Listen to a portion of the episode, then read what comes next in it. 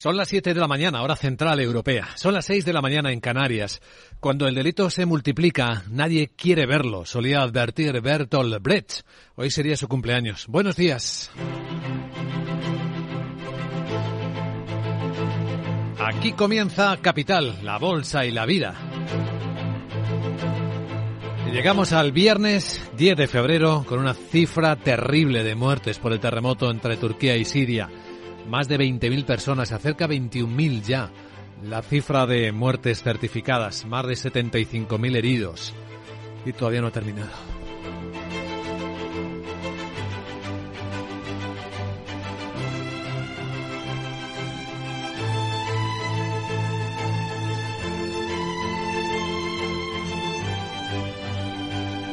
Capital, la Bolsa y la Vida.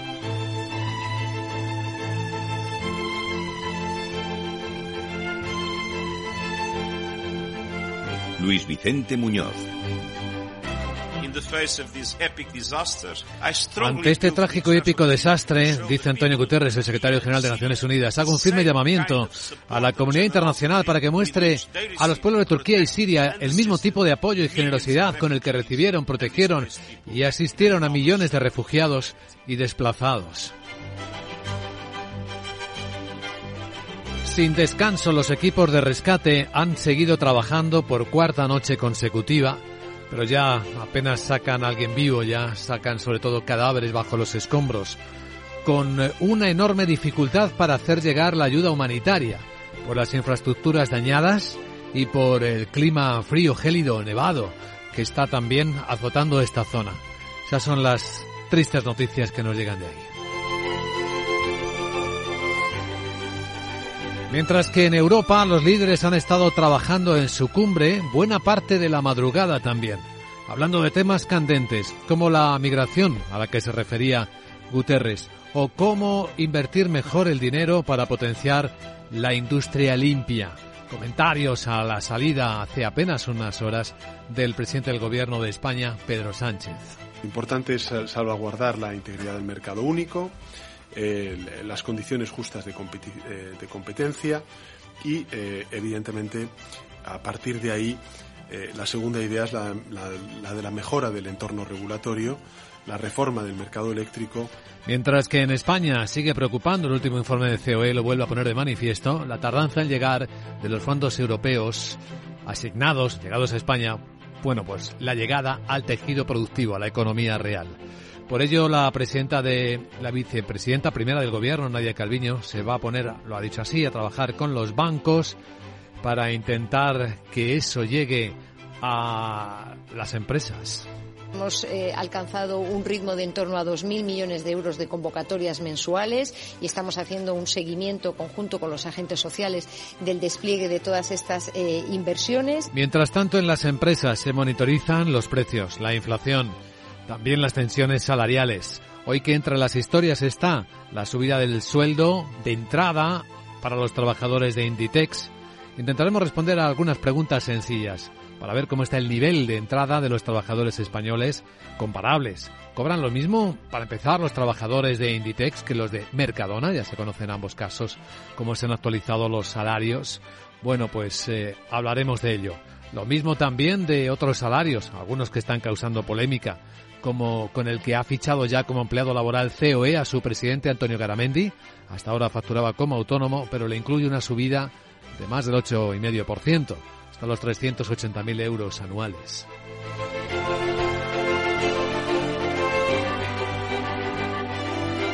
En esta escena en la que se están negociando subidas salariales, pues eh, este ingrediente suma un poco más de polémica al diálogo social que parece muy estancado. Hemos escuchado nuevas amenazas de los sindicalistas, como el secretario general de Comisiones Obreras, Unai Sordo. 10 millones de salarios que nos quedan por renovar a través de la negociación colectiva. Y para eso queremos una ANC y para eso para lo que vamos a emprender una ofensiva sindical en este año 2023 intentando evitar una devaluación de los salarios reales como ha ocurrido desde que estalló la guerra de Ucrania. ¿Y cómo vienen los mercados en este último día de la semana? Semana agitadísima, por cierto, con gran protagonismo tecnológico. Tanto en las subidas como en las bajadas, o en los resultados empresariales, o en las novedades, con la famosa batalla desatada de los chatbots, chatbots de inteligencia artificial. Historia con la que comenzábamos la semana, desarrollamos y vamos a concluir porque en el análisis de inteligencia económica nos va a acompañar Xavier Trias, que es socio de Iguay, responsable de tecnología y consultoría eh, y turismo. Hablaremos del chat GPT, de los nuevos de Baidu, de Google, los nuevos que van apareciendo también con otras iniciativas privadas. Estableceremos un punto de análisis sobre dónde estamos y qué podríamos esperar en este escenario inmediato de gran batalla. Y tras él entraremos en la gran tertulia de la economía, hoy con Manuel Romera, director del sector financiero del Instituto de Empresa, con Hermenegildo Altozano, abogado, y con Gonzalo Garnica, consultor empresarial y editor. Con ello nos acercaremos al momento de la apertura de las bolsas de Europa, que hoy, según podemos apuntar ya, vienen con caídas. Siete décimas viene bajando el futuro del Eurostox, 29 eh, puntos, está en 4.225. Viene muy plano el futuro del mercado americano. Apenas eh, cuatro puntos baja, no es ni una décima, el SP en 4.088. Viene el mercado de divisas con el dólar subiendo un poquito. Ahí lo tenemos en las pantallas de XTV al euro bajando a 1.0728, muy poco. Viene bajando poco el precio del petróleo, el West Texas americano 77 dólares 70 centavos y la onza de oro también baja un poquito a 1.871 dólares.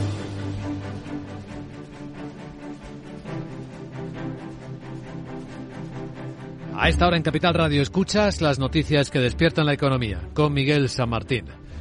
Y hoy de nuevo en la portada la tristeza, el drama de la cifra de muertes provocada por el terremoto de Turquía y Siria que roza las 21.000 personas la mayor parte han sido en Turquía, 17.300 fallidos acreditados, más de 3.500 en Siria. Buenos días. En ambos países hay más de 75.000 heridos en Turquía.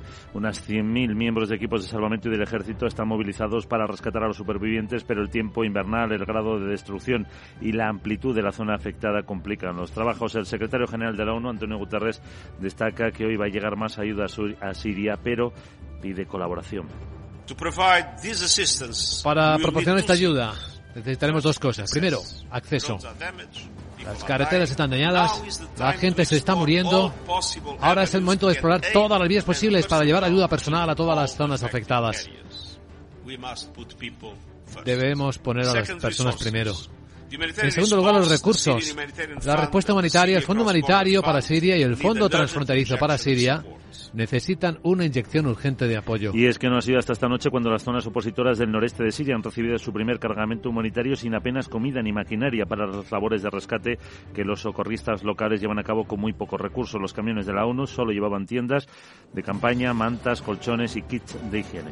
Mientras tanto, en Bruselas y ya de madrugada, los jefes de Estado y de Gobierno de la Unión concluían con una urgencia, poner en marcha un plan para potenciar las industrias limpias europeas. Y lo quieren hacer facilitando las ayudas públicas y acelerando los permisos para nuevos proyectos con el fin de hacer frente a los subsidios que Estados Unidos o China ofrecen al sector, aunque discrepan sobre hasta qué punto flexibilizar las normas de ayudas de Estado, algo que se concretará cuando haya una propuesta definitiva por parte de la Comisión y dejan para más adelante el debate sobre si será necesario crear un fondo común para financiar este esfuerzo. El presidente del Gobierno, Pedro Sánchez, insiste en que no puede haber una carrera de subsidios acordado simplificar, flexibilizar el marco de las ayudas de Estado, agilizar su aprobación, introducir nuevos instrumentos como los créditos fiscales. En definitiva, tratar de hacer una flexibilización limitada en el tiempo, acotada a sectores vinculados con la transición verde, con la transición digital, eh, como, como defendemos desde España. ¿no? París y Berlín son los defensores de la flexibilización. Holanda y los nórdicos son los más reacios a una medida que España apoya siempre que sea temporal y limitada a algunos sectores. Se teme que desemboque en esa carrera de subsidios no solo con terceros, sino dentro del propio mercado europeo y de una ventaja desproporcionada a los países con más margen fiscal. La Unión Europea, que va a destinar más fondos para proteger las fronteras exteriores, acuerda adoptar medidas para acelerar las devoluciones de inmigrantes irregulares. Pues era el filo de las 4 de la mañana cuando la presidenta de la Comisión Ursula von der Leyen insistía en la necesidad de que los países se mantengan unidos para lograr resultados. Según ella, se va a trabajar avanzando hacia, hacia ese pacto europeo de migración y asilo que se negocia desde hace dos años y medio y, por otro lado, con medidas operativas que se pueden adoptar con eh, ideas como estas.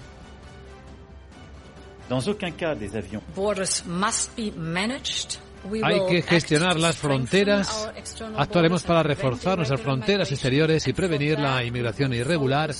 Y para ello nos centraremos en dos proyectos pilotos sobre fronteras. En otras palabras, proporcionaremos un paquete integrado de infraestructuras móviles y fijas, desde coches hasta cámaras, desde torres de vigilancia a vigilancia electrónica. La cumbre coincide con el aumento de los flujos migratorios a través de la ruta de los Balcanes y del Mediterráneo central. Se suma a la situación límite en la que se encuentran los sistemas de acogida de muchos Estados miembros como Bélgica o Países Bajos tras haber recibido la Unión Europea más de 4 millones de refugiados ucranianos en solo un año. Invitado especial en esta cumbre europea, el presidente ucraniano Volodymyr Zelensky ha aprovechado de nuevo la oportunidad para pedirles que impere el pragmatismo e insistir una vez tras otra en que le den aviones para luchar contra Rusia. Así lo ha dicho tras reunirse con los jefes de Estado y de Gobierno de la Unión. Zelensky destaca el simbolismo de su visita presencial a las instituciones europeas, pero ante todo insiste en que no se puede volver a su país sin resultados. Esta madrugada el presidente francés Emmanuel Macron ha enfriado un poco la llegada de esos cazas a Kiev. Decía Macron que en ningún caso se puede entregar aviones de combate en las próximas semanas, porque hay tiempo de entrenamiento, de entrega, de formación incomprensibles para los aviones que no conocen los pilotos ucranianos. Dicho esto, no descarto en absoluto, pero eso no corresponde a las necesidades actuales. Y por otra parte, es indudable que debemos intensificar el envío de elementos de artillería conocidos por los soldados ucranianos que puedan permitir lanzar ofensivas terrestres o resistir. Y es que Ucrania denuncia una escalada máxima rusa en la región oriental del, de Lugansk. El Instituto de Estudios de la Guerra de Estados Unidos constata que las fuerzas rusas han recuperado la iniciativa en Ucrania y han comenzado su próxima gran ofensiva. En el lado energético, Argelia ha recuperado en enero su posición como principal proveedor de gas natural a España ha desbancado a Estados Unidos. Más de 8.500 gigavatios de gas comprados al país africano han llegado en su totalidad por gasoducto. Es un 11% menos en comparación con el mismo mes del año anterior. Estados Unidos ha enviado algo más de 7.100, un 46% menos en términos interanuales. Y Nigeria ha sido el tercero con 6.900 gigavatios, unas cifras que suponen un aumento del 37% si lo miramos con enero de 2022. Ya de la economía española, a la espera de ver cuánto da de sí la reunión anunciada por la vicepresidenta primera Nadia Calviño con el sector financiero, con BME también, para canalizar préstamos que lleguen a la economía real. Ha destacado Calviño el superávit de la balanza de pagos por cuenta corriente en un contexto, dice, de aumento de precios de la energía y de crisis. Insiste en que la inversión pública privada mantiene un ritmo fuerte y que se trabaja en la segunda fase del plan de recuperación y por ello ha convocado esta reunión con el sector financiero porque quiere que todos participen en la llegada de fondos. Seguir trabajando juntos en el despliegue en nuestro país de los fondos europeos Next Generation y eh, integrar la perspectiva de los agentes sociales en la preparación de esa adenda al plan de recuperación en la que estamos trabajando. Por cierto, esta noche las fundaciones bancarias han lanzado un comunicado, son los principales accionistas, recordamos, de CaixaBank, Unicaja, Ibercaja y La Cucha, y quieren trasladar a la ministra de Asuntos Económicos su preocupación por el impacto del nuevo impuesto al sector. Impuesto que se trasladará a los clientes de los bancos. La CNMC dice que necesitará más recursos para monitorizar eh, la aplicación precisamente de este nuevo coste, sobrecoste a la banca. Y entre el resto de las cosas, lo que el secretario general de Comisiones Obreras, Unai Sordo, advierte al gobierno amenaza con una nueva ofensiva sindical para evitar devaluación de salarios. Dice sobre todo pensando en los 10 millones de sueldos que quedan en España por renovar a través de la negociación colectiva. Sordo ha destacado lo conseguido, pero insiste en que hace falta un pacto de rentas en España. Sumamos, son del orden de 16 millones de personas cuyas rentas hemos protegido a través de acuerdos que han suscrito comisiones obreras y UGT. Es decir, algo ya hemos hecho en ese terreno pero el resto de las medidas sobre precios, sobre ayudas sociales, sobre rebaja de precios las ha tomado unilateralmente el Gobierno. COE se ha opuesto a un pacto de rentas y, por tanto, no es viable en este momento un pacto de rentas. Sordo ha instado también al ministro de Inclusión y Seguridad Social, José Luis Escriba, a retomar las negociaciones sobre la segunda pata de la reforma de las pensiones. De las subidas salariales de Inditex contaremos algo enseguida. Ahora vamos a echar un vistazo a la agenda del viernes con Sara Bot. Hola Sara, buenos días. Muy viernes días, Luis Vicente. Este viernes te recuerdo que es viernes y que mi agenda de viernes comienza en el Reino Unido donde se publica el primer cálculo del PIB del cuarto trimestre de 2022, la producción industrial y manufacturera de diciembre y la balanza comercial de diciembre. La semana se despide en España con la publicación de las cifras de sociedades mercantiles y la estadística de transporte. En Italia se divulga la producción industrial de diciembre y en Portugal, el IPC de enero. Desde Estados Unidos, Llegarán datos de confianza del consumidor de la Universidad de Michigan de febrero. Bueno, me han chivado que ahora vais a hablar de subidas de sueldos. Sí. ¿No? Sí, pues sí. eso, ya lo sabes. ¿Qué? hay de lo mío? De y lo no tuyo. solo hablo del sueldo, también de los contemplentos, comsetentlos, complementos, Complementos. como por ejemplo la ayuda para los coles o en mi caso la ayuda que me he ganado por tener una persona a cargo y no miro a nadie jeje. Ey. Porque la paciencia que tengo merece un premio? No, no respondas que ya No. es viernes y tu body lo sabe y me voy. Chao. Sí, sí, ya negociaremos, querida Sara. Ahora es el momento de ver cómo viene el día, qué noticias mm, van a mover los mercados. Empecemos por Capital Asia, que está abierto y que está acercándose al cierre, y hay noticias de última hora. Capital, la Bolsa y la Vida, con Luis Vicente Muñoz. Conoce Cuchabank, el banco que firma la mitad de sus hipotecas por recomendación de sus clientes. Consúltanos directamente. Cuchabank, tu nuevo banco. Más info en cuchabank.es. Torre Emperador Castellana. Una de las cinco torres de Madrid pone a tu disposición espacios de oficinas sostenibles para alquilar que se adaptan totalmente a tus necesidades. Con un entorno y vistas inmejorables, buenas conexiones de transporte y unos servicios de gestión únicos que harán mucho más especial el día a día de tus empleados. Torre Emperador Castellana, donde los negocios hacen negocios.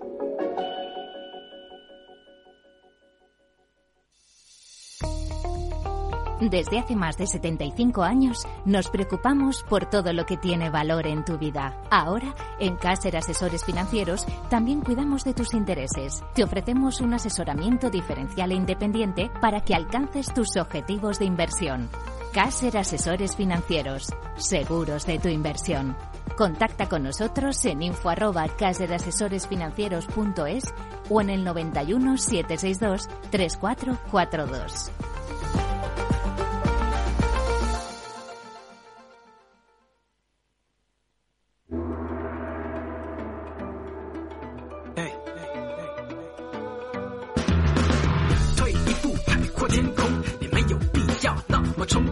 Capital Asia, tenemos una jornada claramente de recogida de beneficios prácticamente, digo claramente y prácticamente por todo Asia, porque hay excepciones, como la bolsa de Tokio, que ha cerrado hace tan solo un instante con una pequeña subida del 0,3%. Tenemos eh, las mayores caídas en China, donde se ha publicado el IPC. Bueno, está cayendo un 1,8% Hong Kong y tres décimas Shanghai. ¿Cómo ha sido el IPC chino en el mes de enero? Sandra Torrecillas, buenos días. Buenos días, eh, pues ha subido en tasa interanual un 2,1%, aunque está un poquito por debajo de lo que esperaba el consenso del mercado, que era un 2,2%. En enero se ha celebrado el Año Nuevo Lunar, eh, se ha puesto fin a la política nacional de cero COVID y todos esos factores han impulsado el consumo, sobre todo de comida. En comparación intermensual, el IPC ha subido un 0,8% y ha superado casi todas las marcas registradas a lo largo del año 2022. Las tarifas aéreas han subido más de un 20%, las entradas de los cines casi un 11%, los precios de los viajes más de un 9% y el precio de los alimentos un 6%. Por su parte, el índice de precios a la producción, es el que mide los precios industriales, ha caído más de lo esperado, un 0,8% interanual.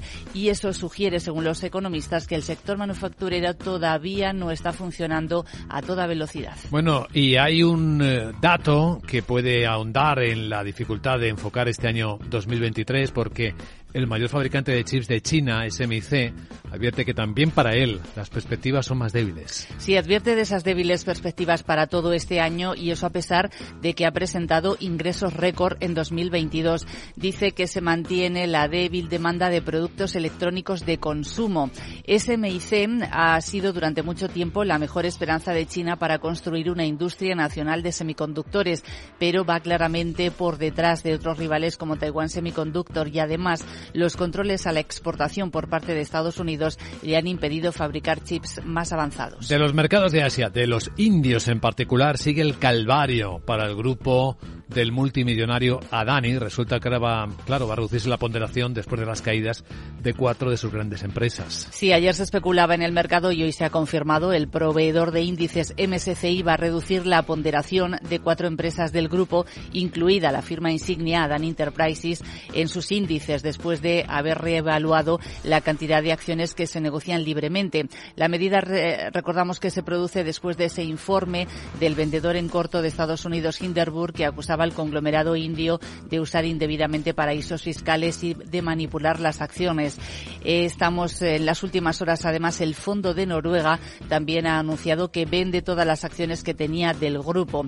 Los cambios en el MSCI van a entrar en vigor a partir del 1 de marzo, pero hoy todas las acciones del grupo están bajando entre un 5 y un 10%. Bueno, y en Corea del Sur, el país del K-pop, conmoción porque la agencia surcoreana que está detrás de BTS, se llama Hybe, ha comprado parte de sus rivales, ¿eh? Sí, ha comprado casi un 15%. Lo ha, se lo ha adquirido al fundador Ali Souman por 350 millones de dólares y se convierte en su accionista mayoritario. Además está ofreciendo eh, comprar a los acciones a los accionistas minoritarios los títulos eh, con una prima de un 22% sobre el precio de cierre de SM de este jueves. Quiere llegar al 25% de la empresa. Hive quiere entre otras cosas, reducir la dependencia que tiene del grupo BTS, cuyos miembros tienen que hacer el servicio militar ya en los próximos meses, y las acciones de SM están subiendo un 16%. También avanzan las de Hype, un 3%. Bueno, y antes de cerrar este capítulo de Capital Asia, resultados que nos acaban de llegar del fabricante automovilístico japonés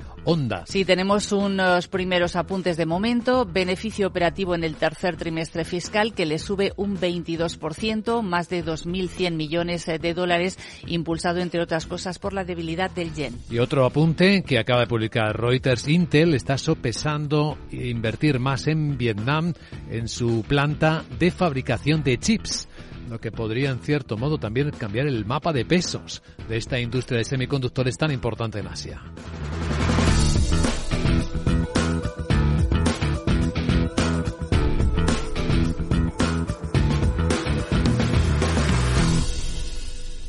Capital, la Bolsa y la Vida, el programa de radio que despierta la economía, con Luis Vicente Muñoz. Protagonistas de este viernes, los salarios en España, y no solo los del, del presidente, el nuevo salario del presidente de COE, señor Caramendi, sino de los gigantes de la distribución. Laura Blanco, buenos días. Buenos días. A un lado, la mayor empresa textil de España, Inditex, que acaba de llegar a un acuerdo con los sindicatos, un acuerdo salarial. A otro lado, la mayor empresa de distribución de alimentación de nuestro país, Mercadona. Una pregunta. ¿Quién paga más? ¿Inditex o Mercadona cuando empiezas a trabajar en sus tiendas?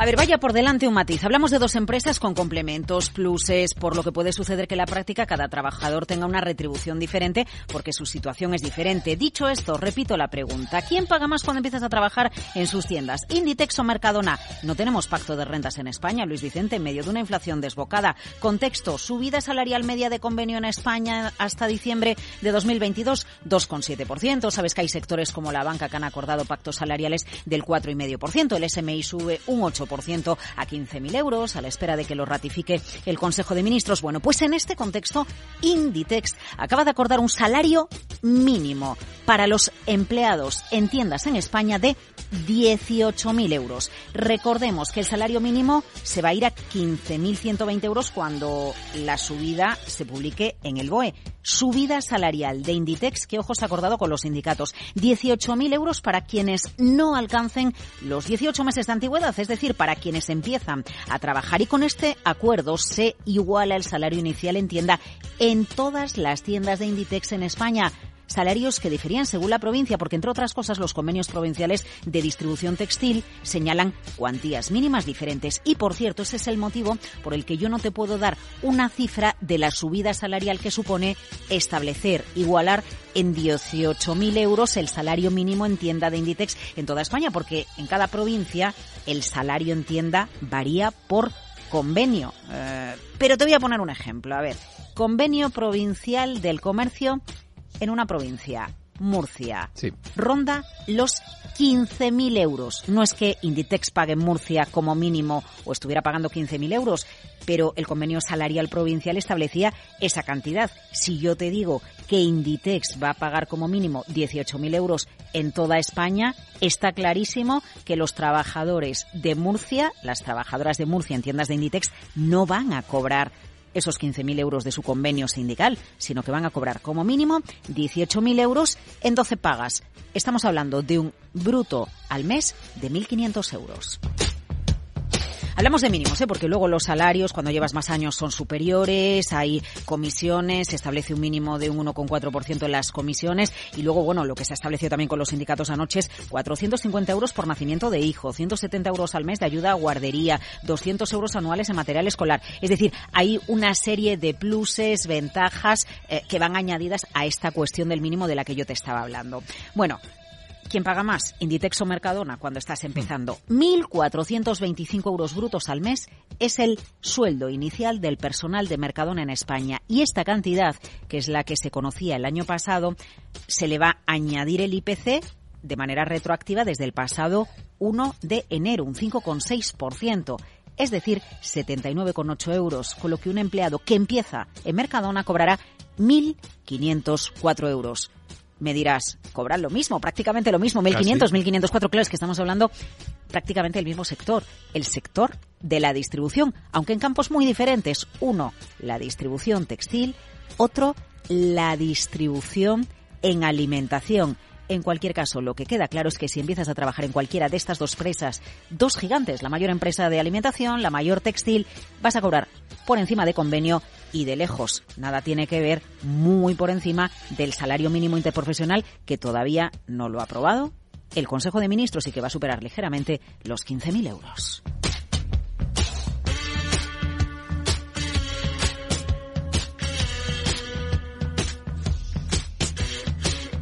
Los salarios protagonistas y en el lado empresarial se observan como incremento de costes.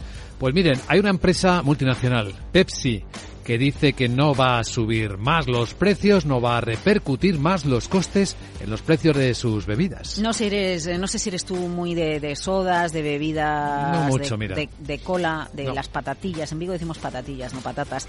Snacks, ¿no? Bueno, Pepsi, un gigante de la distribución de, de la alimentación ha dicho que no va a subir más los precios de sus productos. ¿Y sabes por qué no los va a subir más? Porque lo ha subido en varias ocasiones a lo largo de los últimos meses y eso le ha permitido presentar la Wall Street un beneficio por encima de las expectativas del mercado, Luis Vicente. Así que Pepsi pone freno a las subidas, a la repercusión de la inflación de costes en sus productos en tienda. Bueno, ¿y cómo le está yendo a PayPal hablando de resultados? Bueno, PayPal, como es un gigante de los medios de pago, pues refleja con sus cifras cómo está el gasto de todos nosotros. ¿Y qué dice PayPal, Luis Vicente? Pues que este año los resultados van a superar las previsiones de Wall Street, que es verdad que las rentas bajas han reducido drásticamente el gasto, pero las rentas altas gastan como si no hubieran mañana. ¿Sabes? Se saca de la economía los que siguen en unas buenas posiciones y los que, debido, por ejemplo, a la inflación, pierden poder adquisitivo o a los que se les ha despedido, esos consumen menos. Quienes siguen teniendo un buen salario no escatiman en gastos, bueno, los que pagan con PayPal al menos. Claro.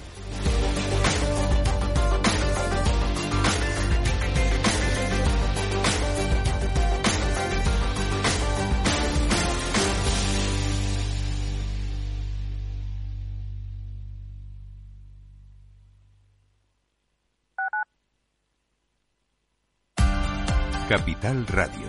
Escucha lo que viene. La unidad de pediatría del Hospital HLA Universitario Moncloa es un equipo experimentado de pediatras de diferentes especialidades, equipamientos diagnósticos, urgencias pediátricas 24 horas y hospitalización. Pide cita al 917-581-196. HLA Universitario Moncloa, tu hospital privado en Madrid, Avenida de Valladolid 83.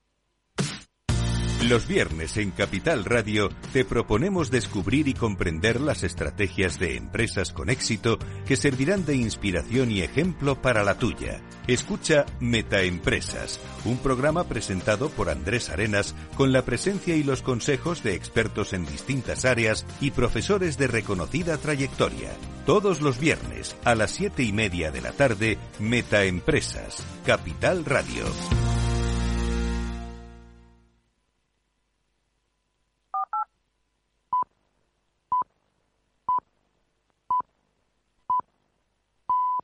Son las siete y media de la mañana, hora central europea, las seis de y media en Canarias. Hoy sería el cumpleaños de Bertolt Brecht, el famoso dramaturgo y poeta alemán. Él decía que quien no ha compartido la lucha compartirá la derrota. Buenos días.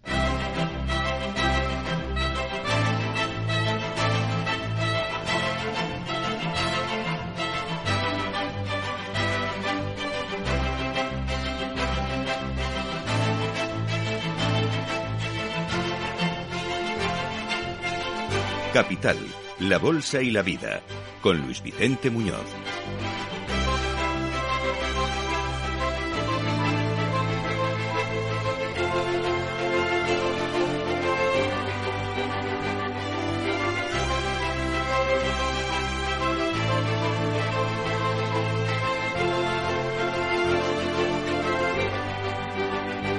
Viernes, décimo día del mes de febrero, llegamos al final de la semana con la terrible y dramática cifra de muertes provocadas por el terremoto en Siria y Turquía que supera las 20.000 personas, camino ya de las 21.000. Y cada hora que pasa se sacan más cadáveres bajo los escombros. Es más difícil encontrar personas con vida. Los trabajos no han parado. El llamamiento del secretario general de Naciones Unidas a la solidaridad, Antonio Gutiérrez, empieza a cobrar tintes dramáticos. Dice que ante este trágico desastre hace un firme llamamiento a la comunidad internacional para que muestre a los pueblos de Turquía y Siria el mismo tipo de apoyo y generosidad con el que recibieron, protegieron y asistieron a millones de refugiados y desplazados. De desplazados, de migrantes, han hablado también los líderes de la Unión Europea en una cumbre que ha terminado muy tarde de madrugada, cerca de las 4 de la mañana. Ha sido uno de los temas en los que más parecen haber trabajado. Lo han hecho además en las inversiones previstas para impulsar la industria con energías verdes y la propia industria verde y la forma también de armonizar ayudas de Estado, que es de lo que se tratan estos subsidios, que como dice el presidente del gobierno de España, Pedro Sánchez, importante es salvaguardar la integridad del mercado único, las condiciones justas de, de competencia, y eh, evidentemente a partir de ahí eh, la segunda idea es la, de la mejora del entorno regulatorio, la reforma del mercado eléctrico. Mientras tanto, en España, la discusión sigue siendo por qué no llega al tejido productivo el dinero europeo de los fondos Next Generation EU, después de los últimos informes de COE que volvieron a poner de manifiesto este desacople entre los programas ejecutados y lo que realmente llega al tejido. Bueno, pues hay una iniciativa que veremos hasta dónde alcanza de la vicepresidencia primera del gobierno con Nadia Calviño con los bancos para ver de qué manera están fluyendo o no los créditos al tejido productivo, el dinero al tejido productivo. Esto comentaba Nadia Calviño. Hemos eh, alcanzado un ritmo de en torno a 2.000 millones de euros de convocatorias mensuales y estamos haciendo un seguimiento conjunto con los agentes sociales del despliegue de todas estas eh, inversiones aunque de lo que se habla mucho es de la actualización de los salarios, por varias razones, entre ellas por la actualización de Inditex del salario de entrada, el mínimo, en todos sus centros de España, ya que los convenios provinciales mantenían algunos desequilibrios entre las provincias en los que lo tenían más alto y los que lo tenían más bajo. Hoy en capitalradio.es explicamos qué diferencias hay, por ejemplo, entre los salarios que pagan de entrada Inditex o Mercadona. Y vemos en la escena del debate y probablemente en la gran tertulia de la economía, pues también se hable de algo de esto, la propia actualización de los salarios que lleva a sindicatos como comisiones obreras, Unai Sordo, el secretario general, lo dice, a advertir. 10 millones de salarios que nos quedan por renovar a través de la negociación colectiva. Y para eso queremos una NC y para eso es para lo que vamos a emprender una ofensiva sindical en este año 2023 intentando evitar una devaluación de los salarios reales, como ha ocurrido desde que estalló la guerra de, de Ucrania. Porque así sucede, salarios que no se actualizan son salarios que se devalúan. Y la mayor parte del tejido productivo español, de las empresas españolas, son pymes que no tienen capacidad de actualizar estos salarios y a las que algunas, en muchos casos, no alcanza convenios colectivos. Cosa bien diferente son empresas o asociaciones en los que las cosas pues eh, parecen ir mejor, sobre todo en grandes empresas con ese potencial de actualizar salarios o en la Asociación Empresarial COE, es otro tema para el debate, que ha contratado a su presidente, hasta ahora era eh, autónomo, profesional autónomo, con un salario que se actualiza con una subida del 8,5%. Y son 380.000 euros anuales brutos, los que dice la información que se paga a su presidente por la dedicación completa al trabajo. Hoy en la gran tertulia de la economía nos van a acompañar en Capital Radio para comentar estas historias Gonzalo Garnica, consultor empresarial, editor, Manuel Romera, director del sector financiero del Instituto de Empresa y Hermenegildo Altozano, abogado. Antes, vamos a concluir esta semana con un análisis de inteligencia económica sobre la historia más interesante, seguro, en clave económica. La batalla de los chatbots con inteligencia artificial. Xavier Trías, socio de EY, responsable de tecnología en consultoría y turismo, nos ayudará con este análisis a poner en la escena las tensiones y la carrera desatada con los famosos chatbots de inteligencia artificial. Con ellos, a partir de las 8 y 10 de la mañana, 7 y 10 en Canarias, nos acercaremos al momento de la apertura de las bolsas de Europa, que hoy vienen en negativo. La caída del futuro del Eurostox es de 6 décimas, está en 4.228 y viene cayendo, aunque mucho menos, el futuro del mercado americano. El SP tres puntillos abajo en 4.088, con una sesión claramente correctiva en todos los mercados de Asia. En China, en particular, donde se ha publicado una inflación del 2,1% anual, un poquito más bajo de lo que se esperaba, aunque la mensual de 8 décimas sí que está por encima de lo previsto. Aunque el dato más doloroso para China ha sido la caída de los precios de la industria de 8 décimas, un poco mayor de lo esperado y que muestran la debilidad, efectivamente, al menos en enero. También es verdad que fue el mes del año nuevo lunar, un año un mes en el que hay menor actividad eh, de las fábricas y ahí se notó también esta pequeña caída. Bueno, pues todo esto forma parte de la actualidad que hoy nos despierta en Capital, la bolsa y la vida.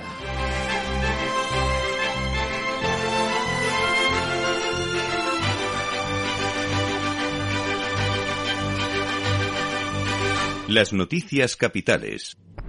En un instante presentaremos las eh, las claves que van a mover los mercados en el informe de preapertura de mercados en cuanto actualicemos las cifras más importantes de la mañana. Y en términos de vidas humanas, Miguel San Martín, buenos días. En el terremoto, casi 21.000 personas. Efectivamente, ahí tenemos datos bastante más exactos de Turquía, que son eh, en torno a los 17.300 fallecidos, y más inexactos en Siria, que estarían en el entorno de los 3.500. Eh, en ambos países se suman más de 75.000 heridos. En Turquía sí hay más actividad en las tareas de salvamento y heridos, porque hay 100.000 miembros de los equipos de rescate y del ejército que están movilizados para intentar encontrar supervivientes, pero el tiempo está bajo cero, el grado de destrucción y la amplitud de la zona afectada están complicando los trabajos. Preocupa Siria. El secretario general de la ONU, Antonio Guterres, ha destacado que hoy va a llegar a este país más ayuda, pero insiste en que hace falta colaboración. Para proporcionar esta ayuda, dice el secretario general de la ONU, necesitaremos dos cosas. Primero, acceso. Las carreteras están dañadas. La gente está muriendo. Ahora es el momento de explorar todas las vías posibles para llevar ayuda personal a todas las zonas afectadas debemos poner a las personas primero. En segundo lugar, los recursos. La respuesta humanitaria, el Fondo Humanitario para Siria y el Fondo Transfronterizo necesitan una inyección urgente de apoyo. Y es que no ha sido esta noche cuando las zonas opositoras en el noreste de Siria les han dejado recibir su primer cargamento humanitario, pero no llevaba apenas comida ni maquinaria. Los camiones de Naunu solo les han dejado pasar con tiendas de campaña, mantas, colchones o equipos de higiene. Conclusiones de la cumbre de jefes de Estado y de Gobierno de la Unión Europea que ha acabado hace unas horas, de madrugada. Han llamado urgentemente a poner en marcha un plan que potencie la industria limpia. Y lo quieren hacer facilitando las ayudas públicas y acelerando los permisos para nuevos proyectos con el fin de hacer frente a los subsidios que Estados Unidos o China ofrecen al sector, aunque discrepan sobre hasta qué punto flexibilizar las normas de ayudas de Estado, algo que se va a concretar cuando haya una propuesta definitiva de la Comisión y dejan para más adelante el debate sobre si será necesario crear un fondo común para financiar este esfuerzo. El presidente del Gobierno, Pedro Sánchez, insiste en que no puede haber esa famosa carrera de subsidios. Hemos acordado simplificar, flexibilizar el marco de las ayudas de Estado, agilizar su aprobación, introducir nuevos instrumentos como los créditos fiscales. En definitiva, tratar de hacer una flexibilización limitada en el tiempo, acotada a sectores vinculados con la transición verde, con la transición digital, eh, como, como defendemos desde España. ¿no? Y es que París y Berlín son los defensores de la flexibilización mayor, Holanda y los nórdicos más reacios a una medida que, como hemos escuchado, España apoyaría siempre que sea limitada a algunos sectores y también en el tiempo. Se teme que desemboque en esa carrera de subsidios no solo con terceros, sino dentro del propio mercado europeo y tengan ventaja a algunos países que poseen más margen fiscal. Así puede ser. La Unión Europea lo que ha decidido destinar más fondos, entre tanto, para proteger las fronteras exteriores va a tomar medidas para acelerar la devolución de inmigrantes irregulares. La presidenta de la Comisión, Ursula von der Leyen, insiste en la necesidad de que los países mantengan su unidad para lograr resultados. Según ella, se va a trabajar avanzando hacia un pacto europeo de migración y asilo que se negocia desde hace ya algo más de dos años y medio y, por otro lado, también con medidas operativas que se pueden adoptar con ideas como estas. Hay que gestionar las fronteras. Actuaremos para reforzar estas fronteras exteriores y prevenir la inmigración irregular y para ello nos centraremos en dos proyectos piloto de fronteras. En otras palabras, vamos a proporcionar un paquete integrado de infraestructuras móviles y fijas desde coches hasta cámaras, torres de vigilancia, vigilancia electrónica. La cumbre es que coincide además con el aumento de los flujos migratorios a través de la ruta de los Balcanes y del Mediterráneo central y que se suma a la situación límite de países como Bélgica o Holanda, tras haber recibido pues, toda la Unión Europea más de 4 millones de refugiados de Ucrania en solo un año. Invitado, por cierto, el presidente ucraniano Volodymyr Zelensky a esta cumbre europea, ha vuelto a pedir a los líderes que sean pragmáticos y que den al país aviones para luchar contra Rusia. Así lo ha dicho tras reunirse con los jefes de Estado y de Gobierno de la Unión. Zelensky destaca el simbolismo de su visita presencial a las instituciones europeas, pero ante todo insiste en que no puede volver a su país sin resultados. Pero esta madrugada el presidente francés Emmanuel Macron eh, enfría un poquito la llegada de los cazas a Kiev. En ningún caso se pueden entregar aviones de combate en las próximas semanas porque hay tiempos de entrenamiento, de entrega y de formación incomprensibles para los aviones que no conozcan los pilotos ucranianos. Dicho esto, eh, no lo descarto en absoluto, pero eso no corresponde a las necesidades actuales. Eh, por otra parte, es indudable que debemos intensificar el envío de elementos de artillería conocidos por los soldados ucranianos que puedan permitir lanzar ofensivas terrestres o resistir. Y es que Ucrania denuncia ya una escalada máxima rusa en la región oriental de Lugansk. El Instituto de Estudios de la Guerra de Estados Unidos constata que las fuerzas rusas han recuperado la iniciativa y han comenzado su próxima gran ofensiva. Y en el lado de la energía, de los mercados de la energía, sorpresa, Argelia acaba de recuperar en este mes de enero su posición como principal proveedor de gas natural a España y desbanca a Estados Unidos. 8.500 eh, gigavatios que han llegado por gasoducto, un 11% menos en comparación con el mismo mes del año anterior. Estados Unidos ha enviado algo más de 7.100, un 46% menos. Nigeria tercero con 6.900, un incremento en este caso del 37%. Agenda del viernes. Vamos a ver qué tenemos por delante, querida Sara Bot. Muy buenos días. Muy viernes días Luis Vicente. Como tu body lo sabe mi agenda de y comienza en el Reino Unido donde se publica el primer cálculo del PIB del cuarto trimestre de 2022, la producción industrial y manufacturera de diciembre y la balanza comercial de diciembre. La semana se despide en España con la publicación de las cifras de sociedades mercantiles y la estadística de transporte. En Italia se divulga la producción industrial de diciembre y en Portugal el IPC de enero, desde Estados Unidos, llegarán datos de confianza del consumidor de la Universidad de Michigan de febrero. Bueno, ahora me han chivado otra cosa. ¿Qué? ¿Te la cuento? A ver. Es que me da un poco de vertoncia. Venga. De vergüenza. Venga. Jeje. Bueno, pues voy y te lo suelto. Hoy son más mayores la Tordesillas y Willy Moon. Jeje. ¿Ya les has felicitado? ¿Qué nos vas a regalar a los tres? Eh, Por cierto. ¿tú? Y ahora que lo pienso. ¿Qué? ¿Cuándo es mi cumple? Em, ¿Cuántos años tengo? Uy. Uy, uy, uy, esto es un sin vivir. Pero bueno. A ver si un año de esto lo descubrimos y me quitas algunos antes de decirlo, Eh. ¿vale? Pues a la una juvenil se va por ahora. Chao. Chao, pero tú que sabes tantas cosas, querida Sarabot, ¿no sabes la edad que tienes? ¿No sabes que fuiste y eres la primera redactora robot en la radio española? ¿No sabes de verdad cuántos años tienes? Uno de los próximos días te lo digo.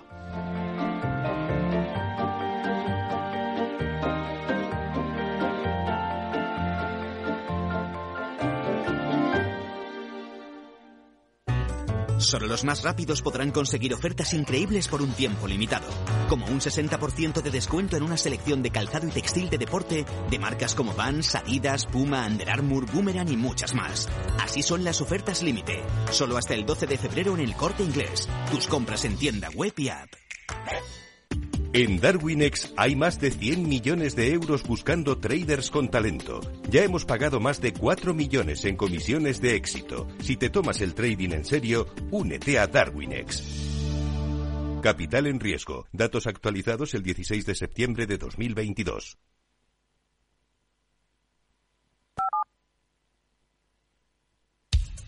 Capital, la bolsa y la vida. Con Luis Vicente Muñoz.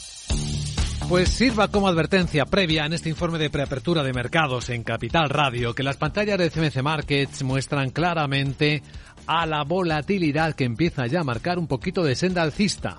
La tenemos rozando los 22 puntos, medida en términos del VIX, del índice del miedo, como también se le conoce. El nivel todavía es bajo, pero viene de 19, es es una pequeña subida que advierte de cómo está empezando a subir un poco, ya se extiende la sensación de riesgo en los mercados de todo el mundo. Hoy viernes tenemos el color rojo dominante. La caída del futuro del Eurostox 50 aquí en Europa es de 6 décimas, de 24 puntos, 4.230. El futuro americano no cae tanto, ni una décima, tres puntos y medio está el SP en 4.088. Aunque también, como vemos, están cayendo los mercados de Asia. Enseguida nos ocupamos de ellos.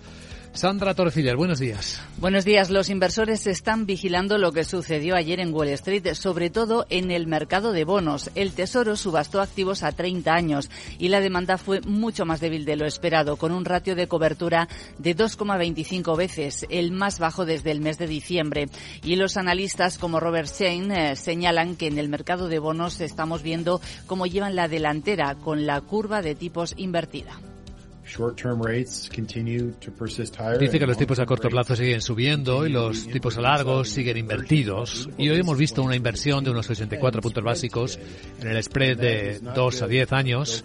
Eso no es bueno de cara al futuro. Es una luz roja intermitente de recesión, potencialmente inminente. Los mercados tratan de digerir que la Red Fed podría tener que continuar este camino de halcones aún más allá de 2023. El rendimiento del bono a 10 años subió hasta el 3,66% y el de los activos a dos años repuntó hasta el 4,51%.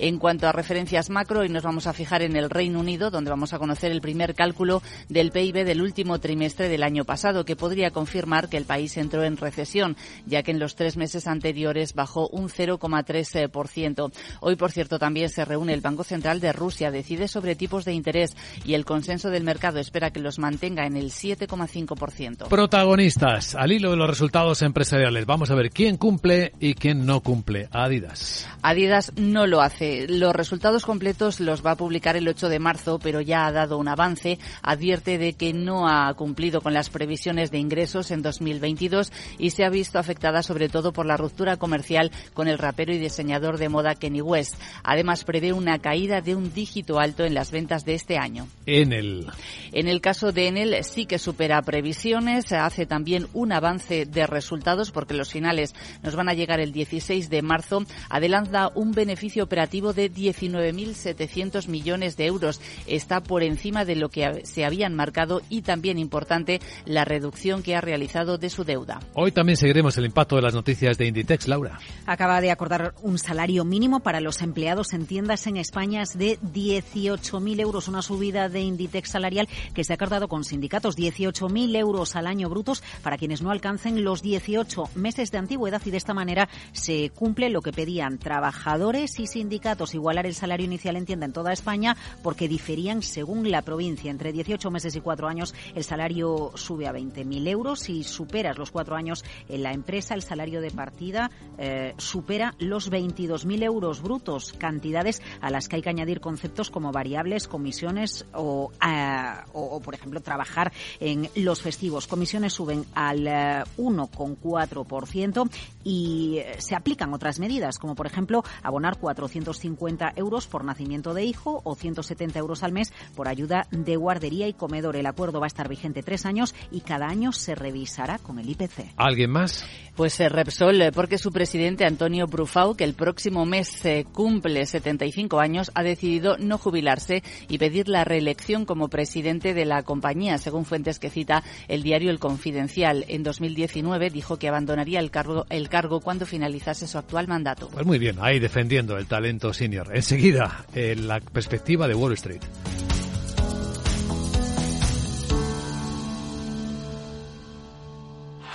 ¡Vaya acción! ¿La has visto? ¿Qué acción? Una acción gratis. Ahora consigue una acción gratis por hacerte cliente de XTB y descubre cómo se siente un inversor en bolsa. Descarga la app de inversión de XTB, hazte cliente, haz tu primer depósito de cualquier importe y disfruta de tu acción gratis para empezar a invertir. Invertir implica riesgos. Términos y condiciones de la promoción en xtb.com.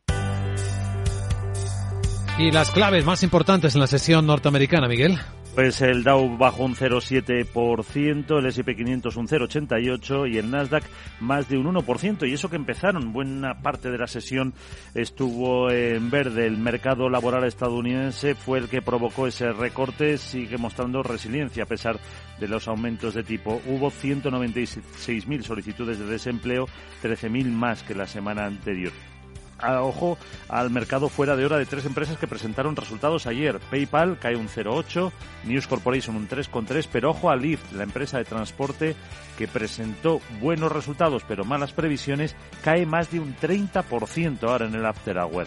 Ayer en el Dow, eh, Walgreens un 2, lo mismo que 3M y subidas para Salesforce del 2,4, Valmar el 0,9. El petróleo en 78 dólares y el rendimiento del bono del Tesoro de 10 años sube al 3,66%. Y ahora algunas claves del mercado asiático.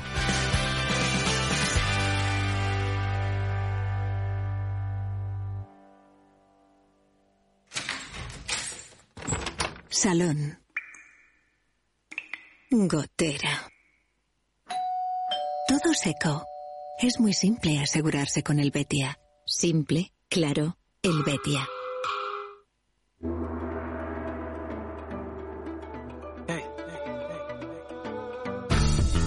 El tono rojo en los principales índices, sobre todo en China, donde la bolsa de Hong Kong está cayendo ya acercándonos a la última hora, un 1,9%, aunque Shanghai baja menos tres décimas, tras publicarse el IPC. 2,1% tienen de tasa de inflación en China en el mes de enero, es la anual, la mensual ocho décimas. Hemos eh, visto cómo los precios de la industria se han contraído, han bajado ocho décimas en el mes de enero, aunque tiene que ver también con las fiestas del Año Nuevo chino. Llamativo que el primer fabricante chino de chips, que es SMIC, también advierta de un año débil de demandas. Ha habido una excepción en Asia, ha sido la bolsa de Tokio que ha subido al cierre un 0,3%.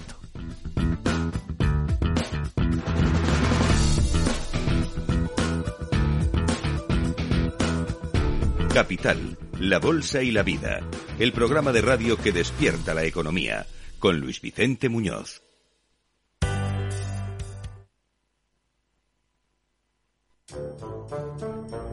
Bueno, vamos a apuntar algo legal de interés y es que el Parlamento Europeo afronta eh, cómo nos identificamos los ciudadanos y la compraventa de datos que ya está utilizando la inteligencia artificial. Saludamos a nuestro abogado Arcadio García Montoro. Buenos días, abogado. Buenos días, Vicente. ¿De qué hablamos? Pues de que el Parlamento avanza creando ese borrador de ley que establece la nueva identidad digital de los, de los europeos nos va a permitir como ciudadanos identificarnos, autenticarnos, proporcionando seguridad, confianza y, y, respetando quizás, ojalá, nuestra privacidad. Hasta ahora la operación más habitual que hacemos de forma digital es el pago y se trata de que no nos limitemos a esos pagos, sino que hagamos el resto de transacciones, cualquier tipo de contratos, alcanzando incluso el acceso a servicios públicos en toda la Unión Europea. Todo ello sin que a la par perdamos el control de nuestros datos. ¿En qué consiste la ley de acceso a datos industriales? Pues fíjate, da por sentado la, el Parlamento Europeo que generamos tanta información y que es imparable el avance de la inteligencia artificial, de manera que como ésta necesita inmensas cantidades para alimentar sus algoritmos, es fundamental poner orden al acceso a dichos datos que en nada bueno, pues consumen nuestras ciudades inteligentes, el Internet de las cosas. Así que el Parlamento pretende que, por definición, se sepa qué información pueden utilizar las empresas, cuál pueden compartir y formar parte de ese circuito que permite entrenar los algoritmos. Además, el mercado de dichos datos todavía tiene margen para crecer. De momento sabemos que el 80% de ellos no se aprovechan. En conclusión. Pues el Parlamento tiene muy claro que la innovación viene de la mano de la información que generamos, que es inmensa y afronta a protegernos con un uso legítimo. Gracias, abogado. CaixaBank patrocina este espacio. Prensa financiera global cuenta en portada Financial Times que China se retira del proyecto global de cable submarino a medida que aumentan las tensiones con Estados Unidos. Los grupos de telecomunicaciones retiraron la inversión en el Simiwe, el 6 ya, que transmitía o que aspiraba a transmitir datos entre Asia y Europa Occidental. El diario también cuenta eh, cómo eh, la empresa de BTS, Hybe, ha comprado una participación casi del 15% en su rival SM, mientras busca el control precisamente de su principal competidor en el K-pop chino.